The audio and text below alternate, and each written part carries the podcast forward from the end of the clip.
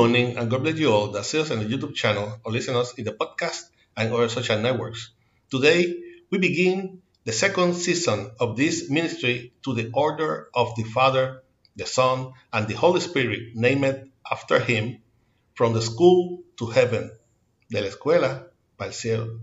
I am your brother in Christ, Pedro Ayala Ayala, servant of God for His grace, and I belong to the Pentecostal Church Chamber of Restoration, Holiness, and Love, Inc., who pastors and shepherds, directs our beloved pastor Maribel Núñez Molina.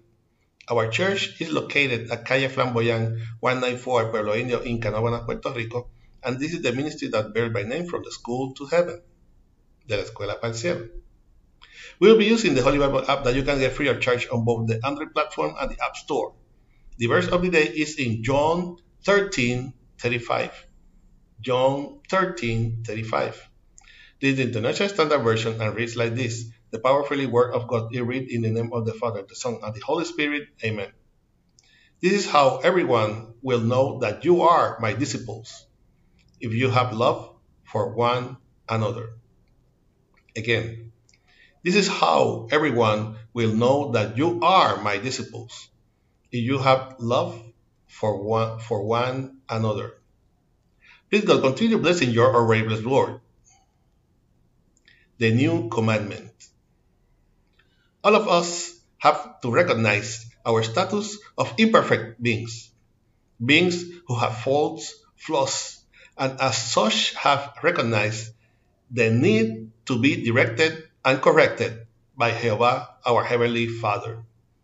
To the immense mercy of Lord, of the Lord, we receive Christ and his gospel of love, unparalleled love that includes includes his death, his debt payment for the sin of the world.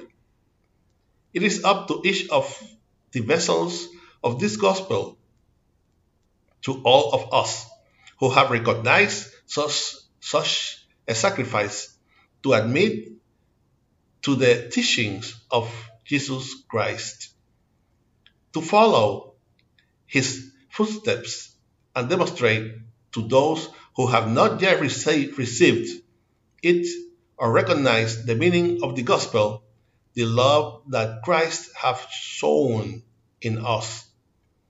This will demonstrate not only our learning as disciples of Christ, it also shows our willingness to obey his commandments, which you will love our neighbor as yourself is the second most important. Amen. I hope that this short exhortation will serve as a reflection and strength to your life in this morning that the Lord hath made. The Lord made. For praise, send message to our email, ministerio de la escuela para cielo at gmail.com. You can also get us on YouTube and listen us in the podcast and Facebook. Remember to like and share us to support this ministry. You have not already subscribed to this channel where from Monday to Friday, we will give what we have received by grace. This was your brother in Christ, Pedro Ayala, servant of God for his grace, and we will see each other in the next year, if Christ has not come to seek us as a church yet hoping that our praying and prayers to the Creator come from the school to heaven, la escuela al cielo. God bless you.